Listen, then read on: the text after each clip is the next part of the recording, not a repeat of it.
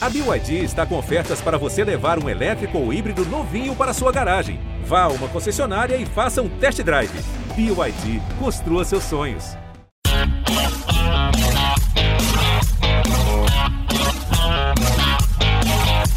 Olá, salve, salve! Estamos chegando com mais uma edição do podcast A Mesa, a Mesa Redonda do GE. Comigo, André Rizek, com Paulo Vinícius Coelho e com Luiz Roberto. Diga lá, PVC! Hoje nós não vamos falar mal do Silvinho! Êêêê! Esse podcast tem falado muito mal do Silvinho? Não, o Brasil inteiro tem falado mal do Silvinho, mas isso não é problema. Não é problema, a gente tem que fazer análise. Ninguém aqui é advogado nem promotor para defender ou para acusar. Então, só eu, hoje o Corinthians, depois de 83 rodadas, está no G4, ah, numa posição que não pare, parecia mais provável para o São Paulo, parecia mais provável para o Internacional, parecia mais provável para o Grêmio. Em quarto lugar, antes do campeonato começar, hoje é o Corinthians que está ali depois de 83 rodadas. Com outro time em relação à equipe que iniciou o campeonato, é verdade, né? É, o Corinthians com as chegadas do Roger Guedes, do Renato Augusto, do Juliano, do William, que voltou ontem, é outro time, né? Agora, já que você tocou nesse tema, o Silvinho foi vaiado, né? Ontem durante a escalação. É, e ele foi bem, inegavelmente as escolhas dele no jogo de ontem deram resultado. E o Duqueiroz, que é um jogador em quem ele vem apostando, nesse domingo fez a sua melhor partida com a camisa do Corinthians. Independentemente disso, eu queria levantar uma questão sobre esse jogo. Deixa eu ver se o Luiz Roberto concorda comigo. O Corinthians jogou bem, dominou o Santos. O Santos teve uma atuação indigente, parece que já foi ao estádio é, prevendo que a derrota seria inevitável, mesmo sendo um time inferior. Achei a postura do Santos inaceitável e o Corinthians jogou bem, especialmente o meio-campo do Corinthians. Mas, tudo tem um porém na vida. Ô Luiz, no sábado eu assisti ao belíssimo jogo, acho que o Brasil inteiro viu, né? Que gosta de futebol, do Flamengo Internacional, vi também o Atlético Mineiro. E faço aqui um comentário, cara.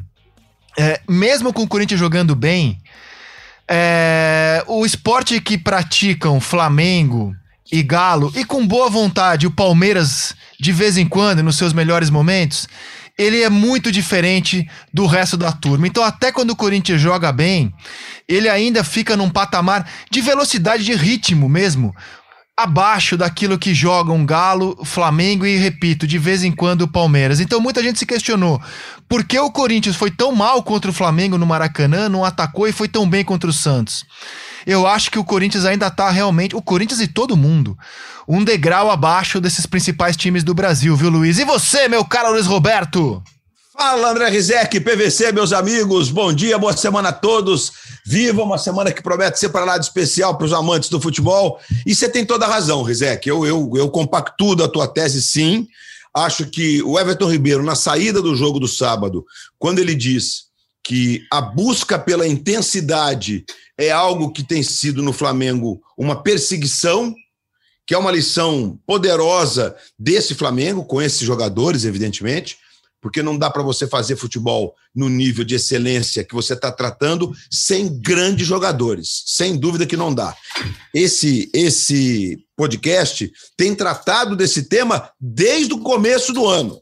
O Corinthians, como você abriu, é um outro time, incorporou, está no G4, não, claro, não só por conta do bom trabalho que fez no seu departamento de futebol profissional para redimensionar as coisas, para repensar as coisas, mas porque trouxe jogadores que desequilibram. E mesmo assim não está no nível desses que você citou. Porque não adianta apostar em jogadores medianos e querer ter futebol igual do Flamengo, igual do Atlético, igual do Palmeiras. O Atlético, quando traz o Hulk, o Diego Costa, etc e tal, o Júnior Alonso. Porque o Júnior Alonso, todo mundo fala, o Júnior Alonso, o Paraguai, não, gente. O Júnior Alonso é um zagueiro referência. É um jogador que brilha nos times pelos quais joga. Então, assim, é uma contratação que vai, é certeira. Então, assim, um cara que vai me resolver a parada. O Natan nem é. Né? O Natan, digamos, veio para tapar uma situação ali e o resultado é razoável. Como o time é muito bom, o Natan se encaixou. Então, assim, é, lição importantíssima, importantíssima para os outros todos. Não adianta apostar em jogadores medianos e não adianta achar que eles podem entregar futebol de jogadores acima da média e querer passar para a torcida que eu resolvi o problema. Eu contatei cinco caras aqui, fiz festa e tal, e agora vou disputar o título, porque não é assim que funciona. Uma pena, porque na maioria das vezes, nos cinco, seis gigantes do futebol brasileiro, Rizek, é uma questão de escolha, não é uma questão só de dinheiro.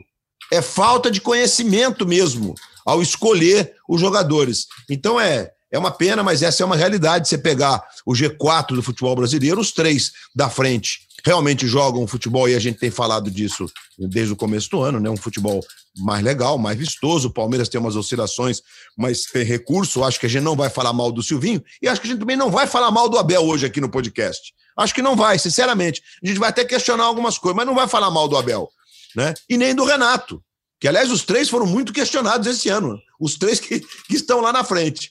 Porque é isso, eles, eles entregam mais do que os outros e por isso estão nas três primeiras posições. E viva o Furacão, que está conseguindo navegar nesse mundo, ganhou a Sul-Americana e tem uma final memorável contra o Galo aí da Copa do Brasil pela frente.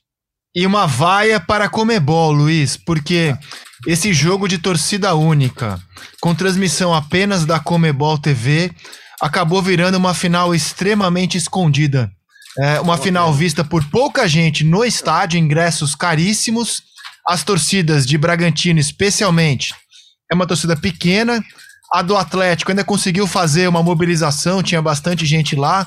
Mas era óbvio que não iria lotar o estádio com os preços praticados pela Comebol. E é uma pena que esse torneio tenha tido uma final vista apenas pelo nicho, apenas por quem realmente estava muito afim de ver o jogo e tinha lá é, o pacote de pay-per-view que eu assino, porque eu trabalho com isso, eu sou apaixonado por futebol, mas sei que eu sou um nicho, sou uma minoria. Uma é, final aliás, quase aliás, escondida de Sul-Americana. ruim. Transmissão ruim, por sinal. Aquele começo foi muito ruim a transmissão, é, com todo, todo respeito, né? É, o melhor do começo foi Barões da Pisadinha, animando o público lá no Estádio Centenário. Mas, Rizek, é, esse, essa reflexão, que é uma outra linha de, de, raciocínio que a gente vai adotar aqui nessa análise do fim de semana, porque é, se para nós aqui embora o, PVC ele, ele, encontre um meio termo nesse, nessa análise que é bem legal em relação ao jogo único da Libertadores, eu acho que da Sul-Americana, aí que não faz sentido nenhum mesmo.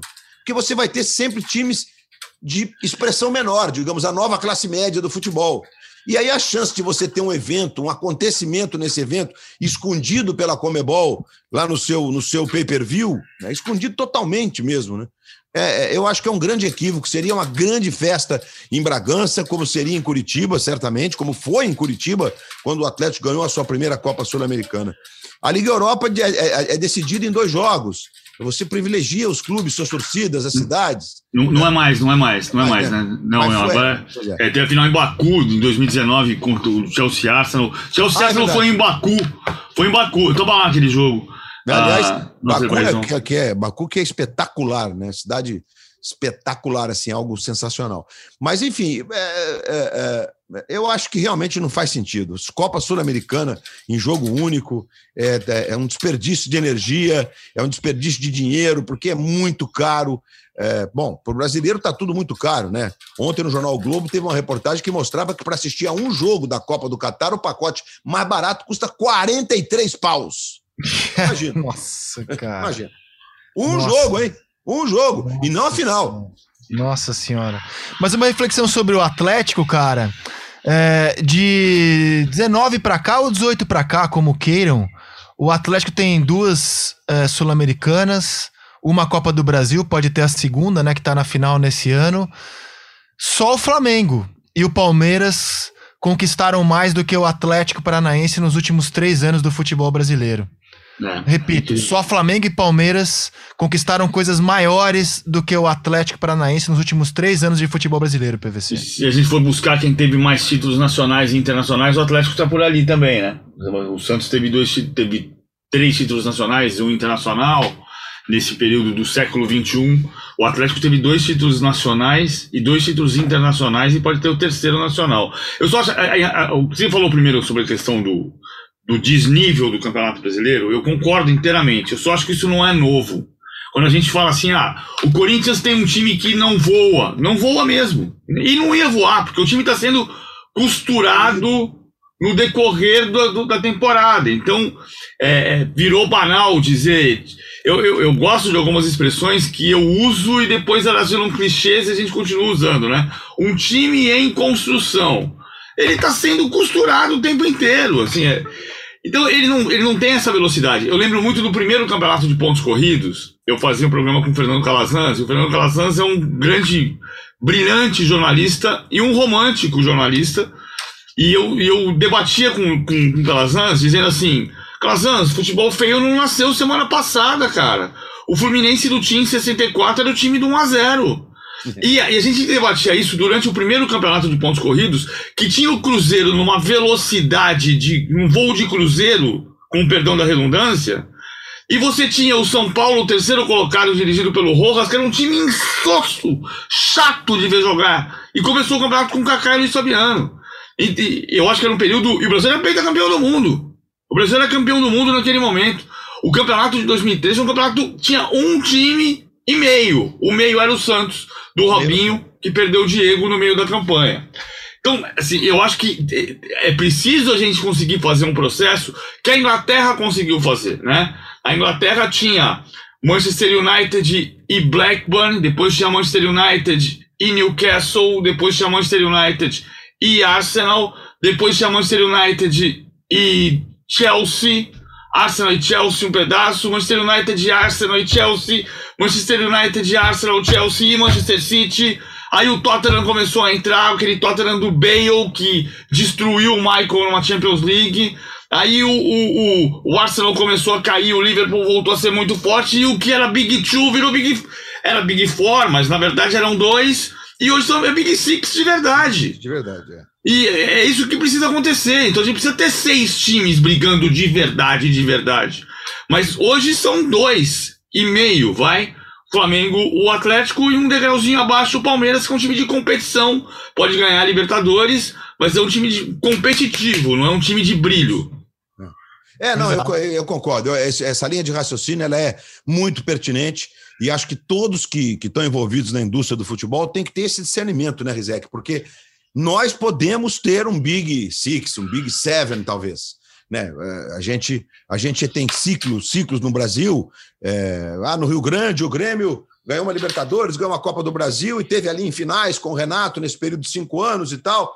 E chegou até, num dado momento, a jogar um futebol bem bacana. Era bem bacana de ver principalmente o time, o, o, time campeão, né? O da Copa do Brasil, e depois, com as modificações, o time campeão da Libertadores, com alguns jogadores jogando fino, era gostoso, era bonito de ver aquele Grêmio jogar, até protagonizou bons duelos com o Flamengo ainda em construção, né? O Flamengo não esse de 19, mas o Flamengo de 17, 18, que já tinha investimento no Diego, no Everton Ribeiro, no Guerreiro, já o Flamengo já dava passos porque o Flamengo é um, é um processo que é um exemplo mesmo nesse sentido, porque o Flamengo não construiu o time do, de uma temporada para outra. Ele passa, a partir de 2013, a buscar o equilíbrio fiscal e depois a construção do seu time. Né? Tanto que o Rodrigo Caetano dizia, em 17, se eu não estou enganado, o PVC sempre me ajuda nas datas, quando das finais da Copa do Brasil, é 17 mesmo, né? Que por é, conta é. Da, da, da, da, carência do gol, o Flamengo talvez não tenha sido campeão no jogo contra o Cruzeiro, nos jogos contra o Cruzeiro, né? Embora tenha sido decidido nos pênaltis o Flamengo tinha um problema crônico no gol, o Flamengo não tinha goleiro.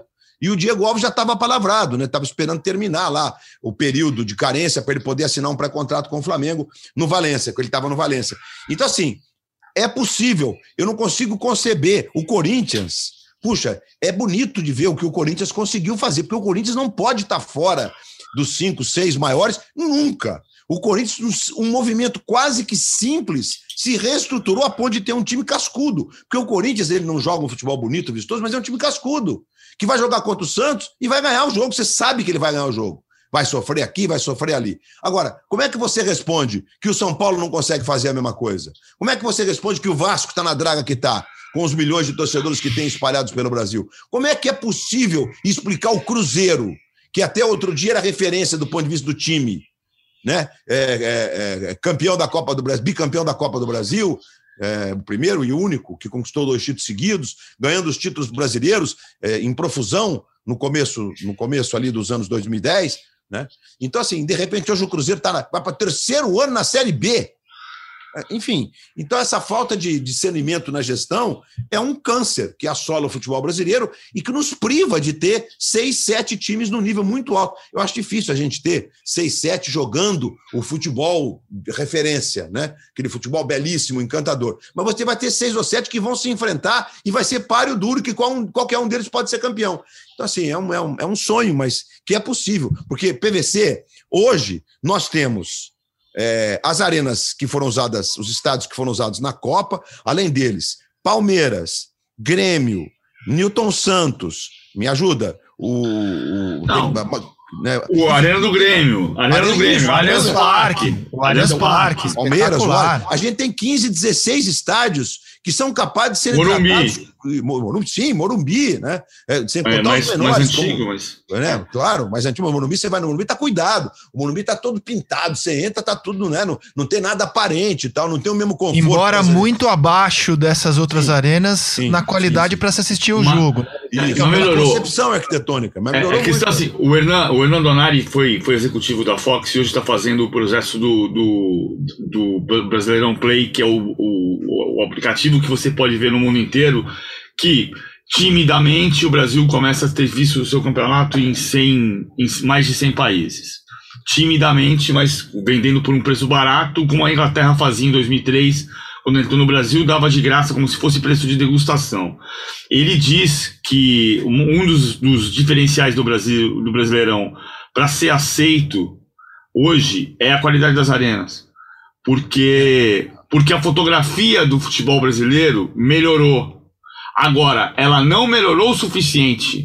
Uma parte importante do que acontece no campeonato inglês, às vezes você tem um jogo médio que parece bonito, parece bom, porque ele tem, o jogo taticamente é melhor, o jogo é, é tem melhores jogadores, tudo, mas, o, mas a fotografia também importa. É, é, não, é muito, importa muito. Importa, mas, gente, muito. E eu dou um exemplo claro de ontem, né, que o Botafogo ganhou a Série B jogando no Bento Freitas com aquele gramado horrível, não só do Sim. ponto de vista do aspecto, mas da qualidade mesmo, né? Que não é mais nem compatível com a nossa Série B, né? Porque nós temos na Série B também estádios muito bem cuidados, com gramados em, em, em boas condições, etc. Então, assim, é, realmente a gente tem um caminho que já está trilhado, a gente já está andando nele. Então é preciso que os gestores do futebol brasileiro tenham esse discernimento, para que eles aproveitem esse momento e, e vou mais longe, as arenas que têm ainda é, o, o poder público como parceiro, digamos assim, que estão cedidas, que têm parceria público-privada, ou que, estão, que têm consórcio, né, que é o caso de algumas arenas do Brasil, estejamos atentos, porque os consórcios costumam querer se aproveitar daquele momento que é o seguinte: ah, precisamos agora fechar para fazer uma obra e a obra é do dono, que é o governo. E aí não cuidam direito, porque você tem estádios da Inglaterra com mais de 100 anos que são teatros e isso que o PVC acabou de dizer, melhora a qualidade do espetáculo que você está assistindo.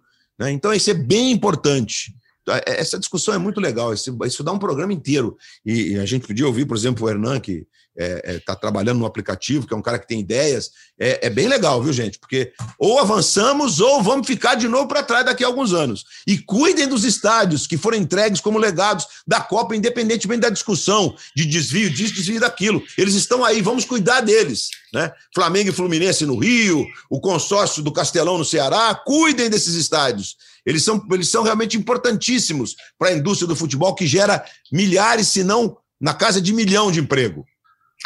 Ó, e nessa semana de final de Libertadores, é, a gente tem uma reviravolta, né, PVC? Incrível. Porque até outro dia, até outro podcast, o momento era favorável ao Palmeiras. Palmeiras vinha numa sequência de seis vitórias seguidas, sete jogos sem perder. O Flamengo vinha tropeçando. E meus amigos rubro-negros falavam: Poxa, desse jeito o favorito é o Palmeiras. Aí nos últimos quatro jogos, tudo mudou. O Flamengo é que engatou uma sequência de quatro vitórias e jogando bem, não, não são apenas vitórias, né? O Flamengo teve um desempenho muito interessante contra o São Paulo no Morumbi, contra o Corinthians no Maracanã e contra o Inter no Beira-Rio, especialmente esses três jogos dos quatro que venceu. E o Palmeiras engatou uma sequência negativa com direito até à discussão do seu principal zagueiro com o goleiro. Como é que você projeta tudo isso visando ao jogo de sábado PVC, sabendo que na terça-feira ainda tem uma partida para Flamengo e para Palmeiras antes da grande decisão? Bom, é, é assim, o Palmeiras tem a chance da estratégia. O Flamengo é mais time. O Flamengo é favorito porque o Flamengo é um time que joga um futebol mais espetacular, embora o Flamengo tenha o defeito de deixar muito espaço no contra-ataque. Ah, eu tenho quase certeza que o Abel Ferreira vai olhar muito a final da Champions League. Chelsea Manchester City, porque ele é, ele é europeu e porque é um jogo que tem tinha uma característica parecida, ou seja, o Manchester City era melhor do que o Chelsea e o Chelsea tinha uma, uma, uma chance. A estratégia é parecido com esse Flamengo e Palmeiras. Eu me encantei com um texto que o, que o Abel Ferreira escreveu, ele, um depoimento Posso fazer um, deu. uma interrupção? Sim. Tem claro. uma diferença aí, né? É, o Chelsea vinha derrotando o City Sim, é naquela é verdade. temporada, né? E o Palmeiras não consegue derrotar o Flamengo. É verdade, o Palmeiras não ganha do Flamengo faz nove jogos e o Chelsea vinha se dando muito bem contra o Manchester City. Ah, de qualquer maneira, quando você olhava para a decisão uma semana antes da decisão, o estádio do Dragão, no Porto, você entendia o City melhor e o Chelsea estratégia. Acho parecido. Eu me encantei com um texto que o, o Abel Ferreira deu um depoimento e virou um texto publicado no The Coach's Voice, a voz dos treinadores, em que ele começa falando que no começo do século XXI ele jogava futebol manager e ele sempre escolhia, os amigos deles, dele sempre escolhiam Real Madrid e Barcelona e ele escolhia o Penafiel, depois o Sporting Braga, porque ele precisava saber como é que ele ia lidar com um time mais forte do que ele. E, e ele entende que o futebol vai ser daqui por diante uma briga de gato e rato num mesmo jogo. Ou seja, você precisa se adaptar às circunstâncias e mudanças que a, as partidas vão te oferecendo no decorrer dela mesma. E, e, aí ele diz assim: como é que Napoleão, Napoleão, um homem pequeno, ganhou tantas batalhas? Só podia ser com estratégia e artimanha. É, então, esse texto que vem à tona uma semana, dez dias antes da decisão da Libertadores, mostra muito que o Abel vai, vai tentar uma, uma chance, que é ganhar na estratégia. E o Palmeiras só vai ganhar se for na estratégia. Se for na qualidade, o Flamengo é melhor, o Flamengo ganha o jogo e fica com a taça. Agora, a gente não vinha dizendo isso, né? O Flamengo é melhor, o Flamengo é melhor. Os últimos jogos do Flamengo reforçaram esse conceito, você não acha, Luiz? Eu acho, e acho que tem explicação para essa mudança é, do Flamengo. Obviamente que no jogo de, de sábado você tem o Flamengo praticamente é, completo, digamos assim, mas especialmente com o Andrés na posição do Gerson e não jogando mais adiantado, como aconteceu sistematicamente, por necessidade, por uma tentativa. Não estou aqui julgando, não. Acho que o, o, treinador ele tem, ele tem que pensar mesmo nessas alternativas. Ele tem que tentar, né? Eu estou enxergando a possibilidade desse cara me dar, me entregar nessa função. Vou tentar, ok. Né? Não funcionou, não funcionou. O Andrés voltou para a função dele, nessa posição que o Gerson se destacou no, no Flamengo, do, digamos, do Jorge Jesus e depois no, no outro Flamengo, do Rogério, etc. No Flamengo, bicampeão brasileiro e campeão da Libertadores. A defesa com o Rodrigo Caio com o Davi Luiz, mesmo com o alto nível de exposição que ela ficou, pelo fato do time levantar suas linhas e jogar pressionando com a bola, vai ficar exposto, não tem outro jeito. Só que quando você melhora a qualidade, com o Isla e, com o Felipe principalmente, porque quando você joga com os meninos, com o Mateuzinho, com o Ramon, que repito, eu não sei onde eles vão bater. De repente eles vão chegar no nível parecido. Mas hoje a diferença é brutal dos dois laterais titulares, especialmente do Felipe Luiz, na minha opinião, porque o Felipe tem uma leitura de jogo muito especial. O Felipe consegue entender o que está acontecendo. O Felipe ajuda, o Felipe orienta. O Felipe é um jogador tecnicamente espetacular. E o Isla é mais explosão. Tem arranque, faz a jogada de fundo o tempo inteiro, 100 vezes, se for preciso, no mesmo jogo. Então você tem um ganho técnico é, que é absurdo. É, realmente é absurdo. Você tem o Everton Ribeiro voltar a jogar relativamente bem no futebol que o levou à seleção, e agora talvez você tenha a volta do, do, do, do Arrascaeta, ele jogou um pedacinho do jogo, mostrou que está fora de ritmo, mas mostrou que parece que está confiante, né? Dividiu algumas bolas, disputou algumas bolas, que normalmente o jogador que não está confiante não disputa. Então você tem um, um acréscimo de qualidade mesmo, né? O Gabigol jogando bem, enfim. Então, coletivamente, o time melhorou. Então tem explicação para isso. O Flamengo, nós sabíamos que o Flamengo precisava recuperar seus caras. É decisivo para o Flamengo. E claro que com Bruno Henrique e Arrascaeta o time vai ganhar demais, porque são jogadores de um nível muito alto e jogadores de jogos grandes. O Bruno Henrique é um jogador de jogo grande, de clássico. Ele não é um Mr. Clássicos por acaso, né? Então, agora, em compensação, se você pega a linha de quatro, a segunda linha de quatro do Palmeiras ontem, se é que a gente pode definir assim, né? Porque pode ser um 4-3-3 com o Veiga e o Zé Rafael, com o Scarpa e com o Dudu, gente, esse quarteto pode entregar muito. É um quarteto que tem recurso técnico. Então a gente está tratando, como disse o PVC, acho que o exemplo é bem bacana, porque quando você fala que o City estava melhor no jogo do Porto em relação ao Chelsea, mas, pô, o Chelsea tem grandes jogadores. Né? E o time pode ganhar de qualquer um, a qualquer momento. É a mesma coisa o Palmeiras.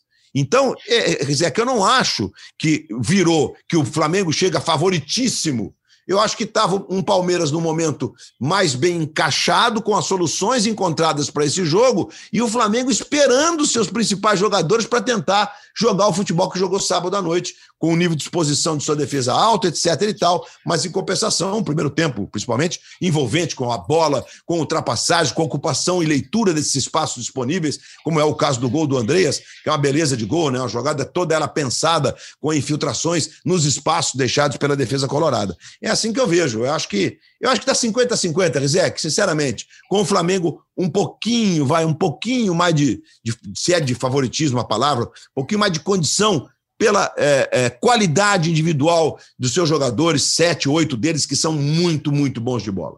Ah, e por ser um jogo único, né? A tentação de dar 50 a 50 aumenta. Tudo pode acontecer em jogo único, né? Inclusive, claro, pode... a final da Supercopa, Flamengo e Palmeiras, eu digo que o Palmeiras não consegue ganhar do Flamengo, é um fato. Mas a final da Supercopa, 2 a 2 e depois vitória do Flamengo nos pênaltis, foi um jogo espetacular. Foi o melhor jogo que eu vi esse ano entre clubes brasileiros. Assim, o mais bem jogado com os dois times em altíssimo nível. Não tô dizendo que foi a melhor atuação.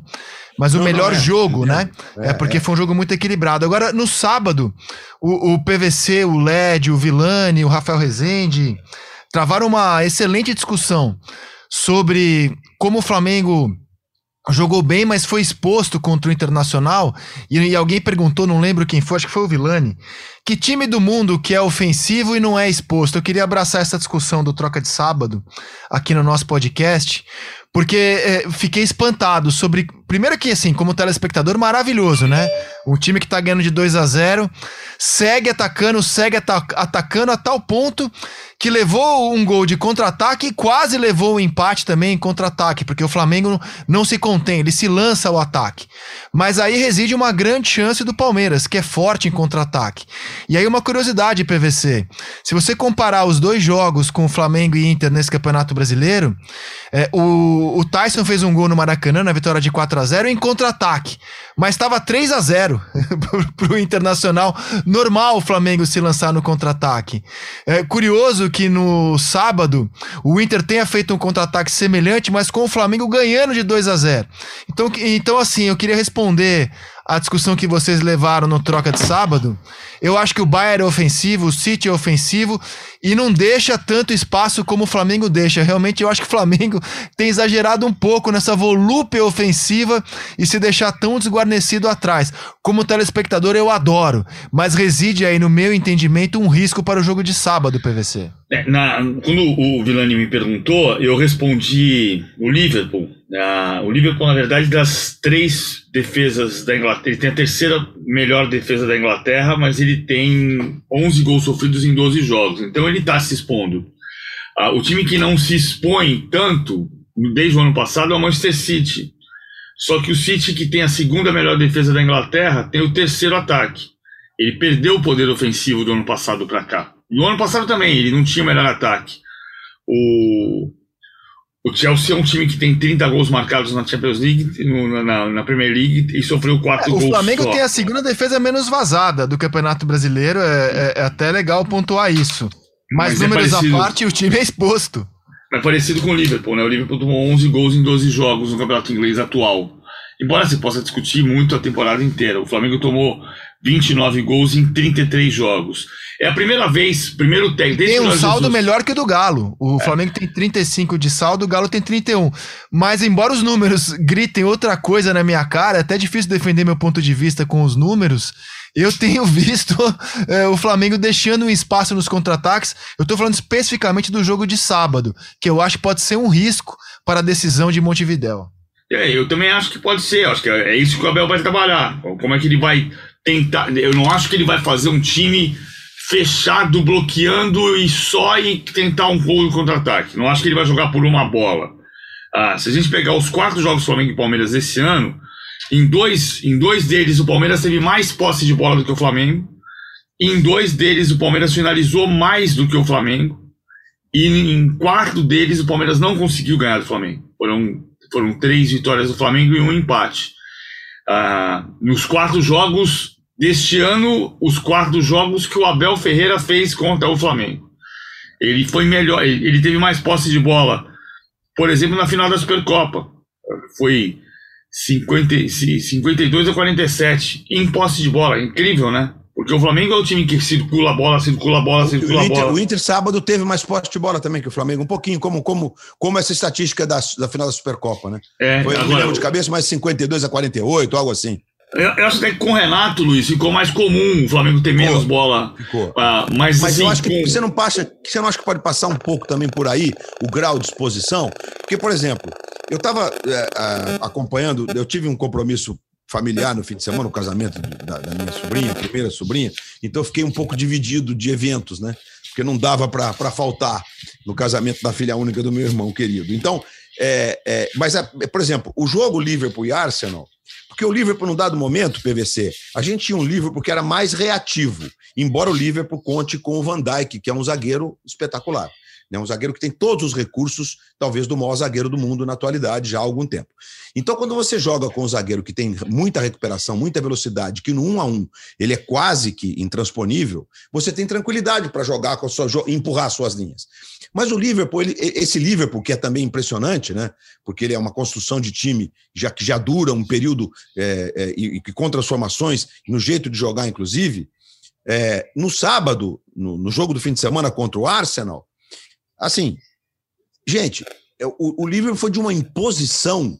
É, a última estatística que eu tinha visto durante o jogo, eles estavam com 60 e tantos por cento de posse de bola, 600 passos trocados contra 300, o dobro em relação ao Arsenal. Então você vê que é, uma, é um nível de imposição que o Liverpool lá no começo da, desse, do surgimento desse time, do Klopp, desses caras, do Salah, do Mané, não era assim. Então você vê como é importante você jogar de acordo com aquilo que você tem nas mãos. E também com a, com a confiança, com o crescimento do entrosamento, né, com, a, com a leitura de jogo, com a questão cognitiva dos jogadores, isso tudo vai evoluindo.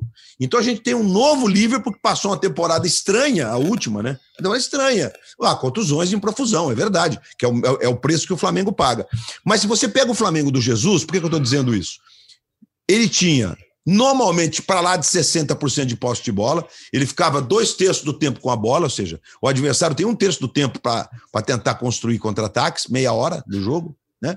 E você tinha uma zaga que jogou o tempo inteiro, o Rodrigo Caio e o Mari, muito veloz capaz de jogar no mano a mano e de ter recuperação. Embora o time fosse também exposto, não tanto quanto sábado. Então, acho que a explicação ela tem uma questão tática importante, que é um risco que pode ser calculado. Mas no caso do Renato, que não é o, o técnico com com a fissura da posse de bola, vai aumentar o grau de exposição. Porque no caso de sábado, o Inter teve 50 minutos de possibilidade de atacar o Flamengo e não os 30 minutos que os outros tiveram ao longo da passagem do Jesus, entende? Então, assim, eu acho que tu, tudo passa por, por, essa questão estratégica e também de característica dos seus jogadores. Agora, com o Davi Luiz formando a zaga, e se o Rodrigo Caio permanecer inteiro, o Flamengo ganha a chance de ser mais propositivo, de expor mais sua defesa, porque ela tem mais qualidade para se recuperar, assim que eu vejo. É, o Inter chutou 24, o Inter chutou 24 vezes no gol do Flamengo. É. 11 no alvo. 11 no alvo. O Diego Alves fez, fez 8 defesas. Apesar de que o catálogo de defesas difíceis, que é sempre subjetivo, tem uma só. Mas o. o, o foram e o Davi 11... Luiz fez uma. O Davi Luiz fez uma, exatamente. exatamente. Então, assim. Uh, o, Flamengo tem esse nível de exposição e também tem o outro lado. O que, é que vai ter precisão? Porque o Internacional chutou 11 vezes no alvo e fez um gol. Sim. E os é jogadores do, do Palmeiras têm mais qualidade que os do Inter, né? Então, assim, se se o Flamengo se expuser como se expôs contra o Inter, vejo mais possibilidade também do Flamengo. Cara, vai ser uma. De... Eu, eu, tô, eu tô ansioso pra esse jogo de sábado, cara. Inclusive pelas escalações, assim, não me contenho. Como vai jogar o Palmeiras? Vai ter alguma novidade? A Rascaeta vai ser titular? Até isso torna essa semana especial, né? Esses mistérios que rondam as escalações, né? Hoje é impossível cravar Acho que é, é, é, pura sorte de quem conseguir acertar os 11 iniciais dos dois, né, que vão jogar sábado. Eu tinha certeza que o time do, do Palmeiras seria o time que jogou contra o Fortaleza com o Felipe Melo no lugar do Danilo. Já não tenho essa certeza. É. Acho que ele vai fazer uma coisa diferente. Ele não tá mostrando o time que ele vai jogar no sábado. Ele vai fazer, talvez, tirar o Scarpa, jogar o Zé Rafael para meia. Uh, alguma coisa vai ter de diferente no Palmeiras. E o, o Flamengo tem a grande dúvida se o De Arrascaeta começa o jogo ou se começa no banco. E no caso do De Arrascaeta, a atuação do Flamengo contra o Grêmio em Porto Alegre pode ser Decisivo. um indício. Bom. Só uma curiosidade: em 2019, o último jogo do Flamengo antes da decisão foi contra o Grêmio em Porto Alegre com time reserva e o Flamengo ganhou de 1 a 0. É, vou fazer assim, fazer só uma ponderação. Era um time reserva mas não era um time reserva, né? Tinha Arão e Bruno Henrique suspensos pelo terceiro cartão amarelo, forçaram, evidentemente. É, mas tinha, tinha o corpo do time, ganhou com o gol do Gabigol e foi campeão brasileiro naquele dia, né? Porque tornou a, a missão dos perseguidores praticamente impossível e acabou sendo campeão sem entrar em campo é, no domingo brasileiro. Aliás, tem torcedor do, do, do Palmeiras dizendo o seguinte: e torcedor do Vasco, do Botafogo e do Fluminense. Ano, em 2019, o Flamengo ganhou a Libertadores no sábado e o Brasileiro no domingo. Esse ano vai perder no sábado a Libertadores e o Brasileiro no domingo. Pô, mas vou falar para você, a rivalidade é linda mesmo, né? É, é, tem, tem cada uma, né? E é possível, é. é possível. O brasileiro vai perder mesmo, até porque o Atlético tá com a mão na taça. Com mais três vitórias, ele é campeão sem depender de ninguém. É. E será um título absolutamente merecido para o Clube Atlético Mineiro. o maior mandante da história do, do novo Brasileirão, né? Não sei como é que é. A gente podia criar uma expressão aqui, o PVC é bom disso, né? Nesse, o Brasileirão moderno, o Brasileirão dos pontos corridos é mais é, é, é normal, digamos assim. A gente podia ter uma, uma expressão bacana aí, né? um negócio que defina o brasileiro de 2003 para cá, né? Que é, gente, não teve nunca um mandante. O PVC teve alguma ideia ali pela risada que ele deu. Não, não tive, não. A gente tá achando Mas não, um negócio. Nutella, não é Brasileirão Nutella, não. É bom esse não, Brasileirão aí. Não, é, é bom. Não. É. E tem outro, então, é que assim, o brasileiro é tão, o brasileiro é tão curioso, mas tão curioso que até quando a gente vai falar dos pontos corridos, a gente tem que separar o que tem 24 clubes, 22 clubes. É, é, e 20 é, clubes. Uh, o brasileiro com 20 clubes tem 38 jogos, né? O Cruzeiro foi campeão com 46. Agora o Atlético pode fazer aquilo que o Cruzeiro conseguiu em 2003. Que, que, que causou tanto espanto na época, a tríplice coroa do Cruzeiro, que virou uma coroa até sobre o escudo oficial, foi Copa do Brasil, Brasileiro e Campeonato Mineiro, que parece sem importância, mas é, é, foi o que causou a coroa no escudo do Cruzeiro. Agora, esse é, Galo, é, para mim, ele vai entrar na categoria dos, dos campeões especiais, assim. É. Todo campeão é especial, deixa eu ver no molhado. Óbvio, 20 clubes começam, um ganha, esse, esse time é, é especial. Mas tem aqueles que são é, especiais pela são que ficam especiais. marcados pela qualidade do jogo. Não, que ficam marcados não só pela conquista, mas pela qualidade do jogo, né? É o Cruzeiro de 2003, o Cruzeiro de 2013 e 2014, o Corinthians de 15, o Flamengo de 19, não o Flamengo de 20, o Flamengo de 19. Esse Galo, para mim, vai entrar nesse bolo aí dos grandes campeões, dos, dos campeões que encantaram, né? É, eu vejo assim, pelo menos. É engraçado que encanta pela defesa, né? Porque um time que, que jogou 30, 33, 33 vezes e, e não tomou gol em 17. É um é, time que não. É, é, a defesa, é a defesa menos vazada. Assim, o, que é, o que é raro no Campeonato Brasileiro, é, nesta década o, o, nesta, nesses últimos 10 anos aconteceu com o Fluminense ser campeão com a melhor defesa e não com o melhor ataque. e com o Corinthians de 2017 com a melhor defesa e não com o melhor ataque. Tem time campeão com a melhor defesa e o melhor ataque. Ah, mas o melhor ataque tem vencido o campeonato. Exceção de 2012 e 2017 e deste aqui do Atlético confirmou, uma vez confirmado o título, né? Mas para mim me encanta por ser um time, primeiro, muito equilibrado, né? O, o Galo é ter uma defesa forte, um meio-campo fortíssimo, um ataque estupendo. É, um lateral esquerdo que está fazendo um campeonato goleiro, brasileiro impecável. É, e, e, um goleiro moderno, né? Que joga com é. os pés, que está fazendo um ótimo campeonato brasileiro. Poxa, o, o Everson jogando bem, o Júnior Alonso jogando bem, o Arana jogando bem, o Jair faz um campeonato irretocável, o Alan também, os dois volantes, os três, porque o Tietchan quando tem que jogar, joga muito bem. O Zaratio é um jogador encantador nesse Brasileirão, mais até do que o Nacho. Para mim ele faz o um campeonato superior ao do Nacho. E o Hulk tá jogando uma barbaridade. E aí os coadjuvantes do ataque são todos, todos muito bons é, o Savarino, o Keno, o Vargas, o Diego Costa como coadjuvante. Então é, é, é um time realmente, cara, um campeão de rendimento muito especial, assim, pra, no meu entendimento, claro. Não, não tem a menor dúvida, Rizek. Então, a definição do Atlético é essa e é bacana a gente, a gente acompanhar que o Atlético é um time que foi construído para esse ano. Né, o que deu o, o, o, né, o, o ganho para o Atlético foram os caras que chegaram esse ano. E não dá para deixar de destacar o mérito da comissão técnica, né? Do Cuca, evidentemente, do Menin, que, que botou ali, digamos, o dinheiro para fazer com que o Atlético tivesse condições de seguir. É, aliás, hoje, na coluna do Capelo no Globo, ele trata dos bilionários que não estão próximos do futebol no Brasil, porque eles gostam de manter distância do futebol, mas temos o Atlético e o Palmeiras como exceção, e ele termina a coluna dizendo Quero só ficar, quer saber, estou curioso para saber o que eles vão fazer quando a bola não entrar, porque tem esse componente no futebol que no Brasil é quase que imperdoável, nem não deveria. Porque às vezes você vê um time construir, jogar muito bem, e porque a bola bateu na trave, questão de centímetro, não entrou, né? O goleiro adversário fez duas defesas que nunca faz, você não ganhou o jogo. Né? A bola não entra por agaço, já dizia o Ferran Soriano, mas é, é, na maioria das vezes, né? em cinco campeonatos, o time mais bem construído vai ganhar três, mas dois ele vai perder. Então a gente tem essa construção no Brasil, essa nova realidade também no Brasil. Né? E tudo indica que a gente vai ter um Atlético ainda mais forte, porque no fim do ano que vem ele vai ter o seu estádio. Você imagina? Vai ganhar uma arena que é moderníssima, é, otimizada do ponto de vista do custo, mais ou menos o que aconteceu com o estado do Penharol. O, campo do Atlético é, é, mais legal do que o do Penharol, mas é, é, é, parecido de tamanho e tal. Do Penharol é mais baixo custo ainda. Lá eles gastaram 70 milhões de dólares para fazer o estádio. É um estádio que é legal, o Uruguai tem jogado lá, inclusive, as eliminatórias, porque o Centenário estava passando por uma. Por um, dando um tapa no, no, no Centenário a Comebol lá para fazer as finais da Sul-Americana e da Libertadores.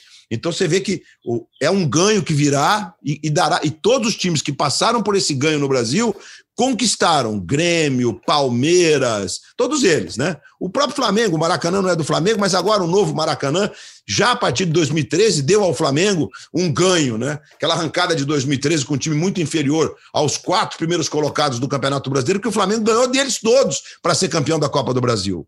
Com um time inferior, sabidamente inferior muito por conta da torcida. O jogo contra o Cruzeiro nas quartas de final é memorável. O gol do Elias no último minuto. Memorável, nos grandes jogos desse novo Maracanã, do ponto de vista tático, de tensão e tudo.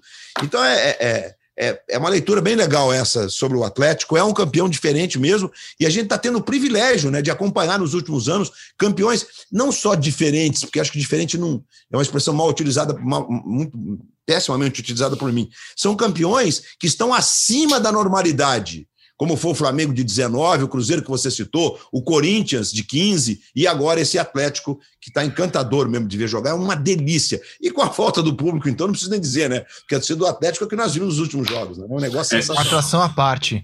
Só dar um certo aqui, são 16 jogos sem sofrer gol, de 33 rodadas. E, e um desafio para o Cuca, já que você entrou um pouco no futuro do Galo, é que o Cuca faz trabalhos ótimos, é inegável, né? Mas são trabalhos de tiro curto, né?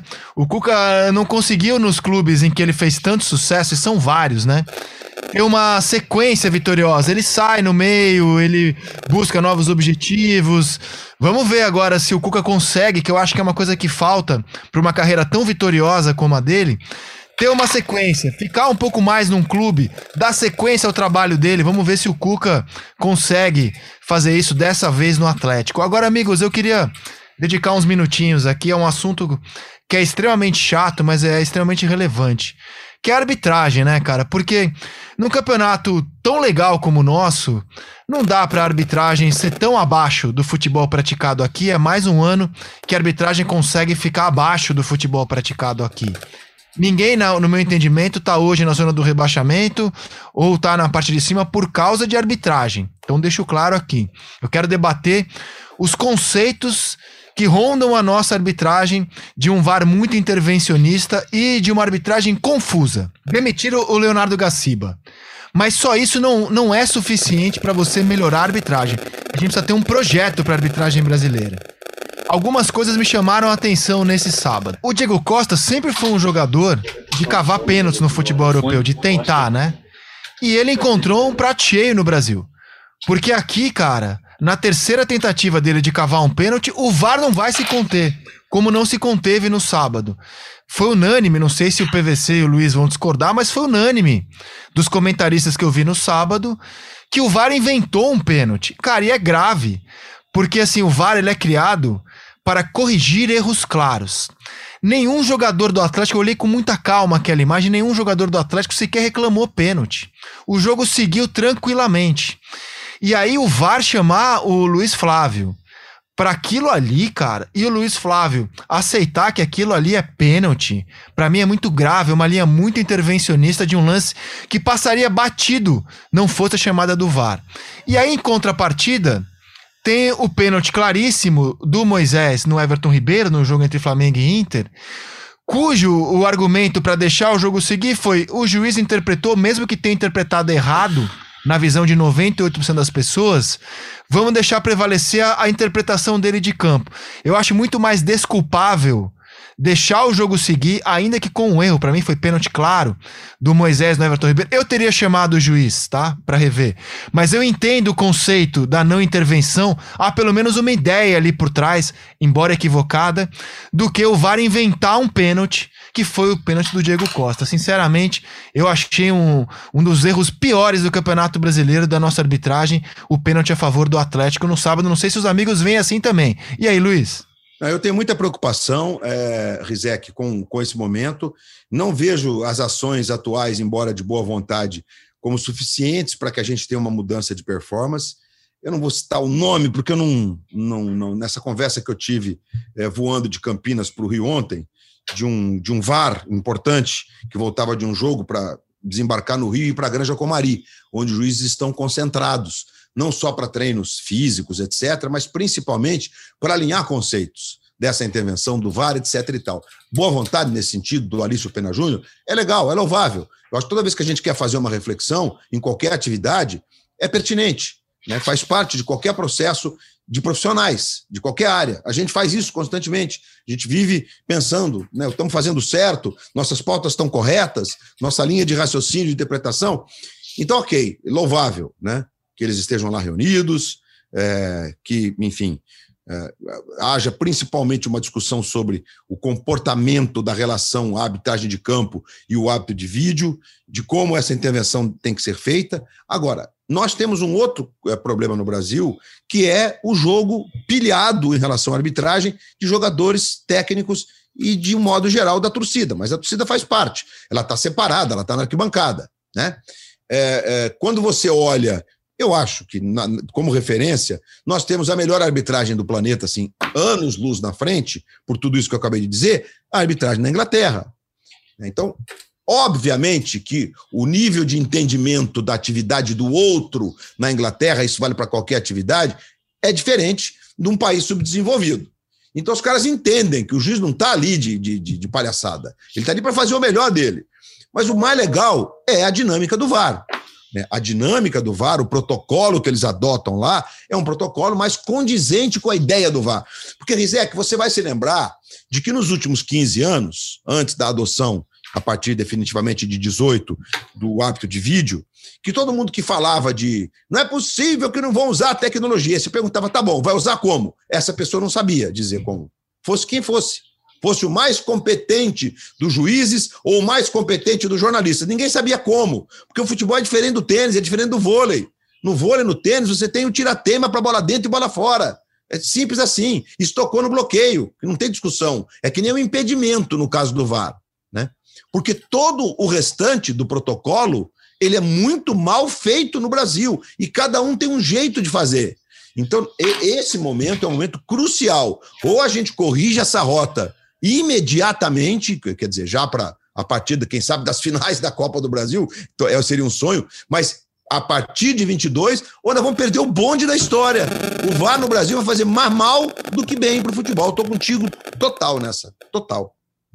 É, o lance, de, o lance do, do Cuiabá, por exemplo, é um lance que a Inglaterra já resolveu perfeitamente, né? Porque as linhas sobrepostas é condição legal e segue o jogo. Que é o benefício ao ataque. Eu, não é para ficar procurando pelo em ovo, por exemplo, ah, não, não vamos deixar esse gol aqui existir. E que foi o que aconteceu, é o que está acontecendo. O lance que, que o Rizek está falando do Mineirão, ele é, ele é muito particular também, porque repete uma dupla de São Paulo e Palmeiras, que é Luiz Flávio de Oliveira em campo e Péricles Bassols no VAR. E daquela vez, o, o, Gustavo Gomes faz o pênalti no Marquinhos. Tenho certeza se é o Marquinhos. O Gustavo Gomes põe a mão no peito do atacante do São Paulo. E, e tem ali um suposto puxão. Na minha interpretação não foi pênalti, mas do Luiz Flávio foi pênalti. E ele marcou o pênalti. E o VAR interveio, o Bassols. E eu, na época, apurei, conversando com gente do clube de arbitragem, por que, que o Bassols tinha pedido ao Luiz Flávio para ir ao vídeo rever. Porque não tinha sentido, o Luiz Flávio estava de frente para a jogada. É uma jogada de interpretação. O Luiz Flávio interpretou. Por que, que o VAR vai reinterpretar, reapitar? Não tem sentido. E na época a explicação foi porque o Bassols te perguntou ao Luiz Flávio o que você viu. E o Luiz Flávio respondeu: Eu vi um empurrão pelas costas. Aí o Bassols disse: então vai no vídeo rever, porque empurrão pelas costas não tem. Tem uma mão no peito do atacante. Ou seja, tem mais um puxão do que um empurrão. O Luiz Flávio foi ver e mudou de opinião e desfez o pênalti. Bem polemicamente, e acho que era um lance que o VAR não deveria intervir. No lance do Diego Costa, o pênalti marcado para o Atlético que clareou a vitória contra o Juventude, que estava 0 a 0 o Bassol estava na cabine e o Luiz Flávio de novo no campo. E há uma mão no peito do Diego Costa e o Diego Costa se debruça e cai. O, o árbitro está de frente para a jogada. Ele viu, interpretou que a mão não foi suficiente para derrubar e o Bassols pediu para rever. Quase um minuto depois. Por que pedir para rever? Nesse caso, não tem outra análise. Não tem empurrão. Eu, o, o, o, Luiz Flávio não pode ter visto o empurrão porque o, o, o Diego Costa tá de costas pro zagueiro e ele cai para trás, então não tem empurrão. Não tem outra coisa para ver. Então não tem que intervir. Deixa o árbitro interpretar. É, infelizmente, cara, o nível da arbitragem brasileira tem sido constrangedor quem? nesse nosso campeonato. Assim, é, é, triste falar isso, porque é um campeonato muito legal de um campeão que será campeão, né? O Galo. Especial de um futebol bem jogado, times muito legais, um campeonato bonito de se ver, mas com uma arbitragem, infelizmente, de nível constrangedor. E não adianta só trocar o Leonardo Gaciba, colocar outro lá. Tem que ter um projeto para arbitragem. Para onde vai a arbitragem brasileira? É isso aí. Né? É isso aí. É isso. É isso. Acho até que o Gaciba é, num dado momento, começou a relutar de entender que o processo não estava funcionando. Talvez seja aí o pecado do Gaciba, entendeu? Porque que ele é da área, que ele é conhecedor da arbitragem, tudo bem. Só quando você. É, é, é verdade, é, é verdadeiro, digamos. Mas quando você não consegue perceber, quando você está comandando alguma coisa, que o teu time não está fazendo aquilo que deveria, e que não adianta enxergar o que está acontecendo na arbitragem só sob a ótica da arbitragem, porque a arbitragem atende à coletividade, ela atende ao espetáculo. É importante que o espetáculo esteja entendendo. E nessa conversa que eu tive com um juiz, um VAR importante do futebol brasileiro, que eu encontrei, repito, dentro de um avião no fim de semana, e a gente conversou o inteiro sem parar, com todo mundo olhando, nossa, esses caras são loucos, eles falam de futebol o tempo inteiro. É, é, é, ele me diz o seguinte: olha, hoje em dia, o que, que acontece? Nós temos que entender alguns processos, e concordei com ele. E o processo mais difícil é que vai existir o pênalti que até antes de a gente ter a dinâmica de televisão das, das últimas duas décadas e etc., e o hábito de vídeo, que eram lances que passariam despercebido como lance de jogo, que é uma mão no peito aqui, outra ali. Agora isso vai gritar e isso vai jogar contra a arbitragem. Então é importante entender esse limite. Até onde vai isso? Até onde essa imagem será tolerada? Porque existe. O, o Carlos Eugênio Simon, num jogo. PVC me ajuda, como sempre, na questão histórica, em PVC. Estados Unidos, Itália e Austrália jogaram na Copa de, de 2006? Jogaram, jogaram. jogaram em Foi as oitavas de final, 1x0 gol, pênalti do Totti. Muito bem. Depois desse jogo, numa conversa com o Simon, o Simon começou. O Simon disse o seguinte: Mas, Baguri, agora penaltico de TV é pênalti mesmo. Porque realmente a gente tinha até ali, o começo dos anos 2000, os penalticos de TV eles não eram marcados, nunca. E agora eles vão ser, porque senão o cara vai ficar olhando na televisão e falar: Meu Deus, o cara tá empurrando o outro, o juiz não marca o pênalti. Então, assim, essa linha é tênue demais. E o entendimento que eles precisam ter para ontem. É, Rizek, eu não sou tão otimista, porque eu acho que nós temos uma safra que não é a safra a safra do Galo, a safra do Flamengo, a safra do Palmeiras. A nossa safra é uma safra média e, lamentavelmente, a safra média acerta muito bem num dia e erra muito mal no outro. Mas sobre é os penaltis de TV, eu acho que tem uma questão simples, cara, é causa e efeito. O jogador é, do Juventude coloca a mão no peito do Diego Costa. O Diego Costa cai por causa disso, ele é impedido de jogar por causa disso. É muito fácil analisar a jogada por essa ótica, né?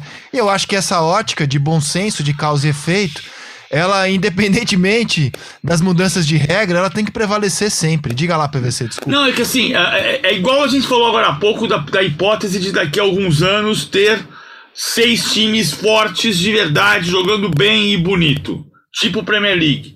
Só vai existir isso com trabalho. O único lugar que sucesso vem de trabalho é no dicionário. Não tem jeito. Então, assim, é verdade. Então, assim, caiu o Gaciba. Caiu o Gaciba por quê? Porque o Gaciba relutou, relutou, relutou, caiu. Acho que não, não é criminoso. Podia ter dado certo a arbitragem no Brasil com um projeto a partir do Gaciba. Não será. Ele caiu. Agora você tem que fazer o quê? Você tem que trabalhar um processo que não vai ser milagreso, milagroso. Você, ah, peguei os caras e levei pra Grande Comari. Boa atitude, mas não é isso que vai deixar tudo perfeito. É um trabalho de 10 anos. O futebol brasileiro é uma árvorezinha, igual a Premier League. Se você regar todo dia, olhar o galho que está seco, o galho que está apodrecendo, ela vai crescer e vai virar uma árvore da felicidade deste tamanho. É isso. Agora, se não, se não, vai cair um galho de podre, vai cair outro galho de podre, o outro vai ficar verdinho, não vai adiantar nada. Vai ter um galhozinho verdinho só. Sai pra nada, a árvore tá não morta. Sai pra nada. Agora, não é só na arbitragem. Sim, Nós falamos exato. no começo do programa, a gente falava em relação aos dirigentes. E no caso que envolve a arbitragem e o jogo, tem os jogadores. Eles precisam entender o papel exato. deles como artistas do negócio. Verdade. Então é um processo, é um projeto. Não é possível que a gente vai pregar isso aqui. Isso, isso, que nós estamos falando não é uma ideia do PVC, isso é estudo. Isso aconteceu. O Paulo Vinícius Coelho traz informação. A Premier League não é por acaso que ela chegou nesse nível, não. E é bom lembrar que há 30 anos os clubes ingleses foram banidos dos campeonatos europeus por conta dos hooligans. Em 91, o melhor jogador da Inglaterra, Paul Gascoigne, era vendido pelo Tottenham, campeão da Copa da Inglaterra, para um time medíocre da Itália que era Lazio. Lazio é. Seis anos depois, o Parma, com a Parmalat ainda poderosa, vendia Gianfranco Zola, campeão do mundo, para o Chelsea, que era um time mediano da Inglaterra. Então você tem. Era só um sinalzinho de que alguma coisa podia acontecer. Hoje a Inglaterra tem o maior campeonato do planeta, só porque trabalhou para isso. É. E, amigos, já que estão falando em trabalho, encerro minha participação dando um salve ao Botafogo, glorioso campeão da Série B, e um salve ao Corinthians, que tem dominado o futebol feminino. Nessa temporada já é campeão brasileiro, campeão da América, vai disputar o Paulista ainda contra o São Paulo. Parabéns ao Corinthians por ter um trabalho tão consistente no futebol feminino. De minha parte é só. Luiz Roberto, e você? Ah, você roubou o meu salve final, que era exatamente para o Botafogo. Eu tive assim o prazer de trabalhar nesse jogo do Botafogo ontem, com tudo que não tá legal, como o cenário, o estádio Bento Freitas, que, gente, Pelotas é uma cidade punjante, de quase 400 mil habitantes, economia que, que é rica. Pelotas merece, o Brasil e o Pelotas, eles merecem estádios compatíveis com a cidade em que vive, com o futebol, com o estado que vive. Então, caprichem. O, pelo menos o gramado tem que ser impecável. Mas foi bem bacana de ver um Botafogo jogando relaxado, jogando sereno, numa tarde de 34 graus de temperatura, com direito a churrasquinho na laje. Força de expressão, né? Porque era uma laje chique. É, uma varanda chique. Pujante. É, é, Mas foi bem legal. Parabéns ao Botafogo. Só quero fazer uma ressalva. Tenho ouvido, e isso aqui não é tom de crítica nem de fofoca, tá? De pessoas do futebol do Botafogo que têm dito o seguinte: olha, o Botafogo está no caminho certo, mas o CEO precisa entender que as escolhas científicas e técnicas do futebol devem ser feitas pelo futebol e não por quem cuida do dinheiro. Quem cuida do dinheiro tem que dizer o seguinte: vocês têm dois contos para contratar o que vocês, que vocês quiserem, o que vocês puderem, tá bom? Quem escolhe é a parte técnica. Quem é da área do dinheiro não entende do jogo. Então, é, CEO do Botafogo, Jorge, o que é mesmo, PVC? Jorge Braga.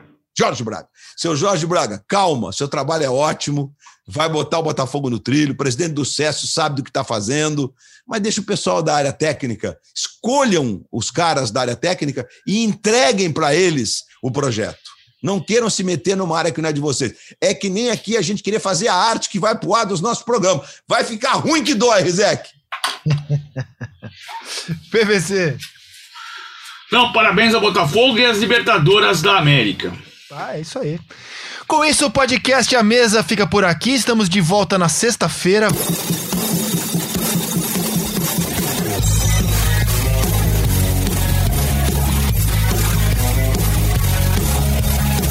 Hulk vai pra bola. Hulk, Hulk, Hulk. Bateu. Gol!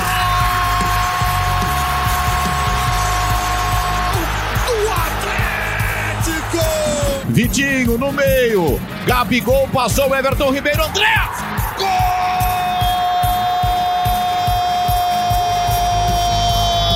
Só tapa. Quero ver. Vitinho, Everton Ribeiro, Andrés. Profundo no gol, tudo de primeira bonito. Gabriel Pereira levou por dentro, boa bola pro Duqueiroz, cruzamento feito, João arrumou, virou de canhota!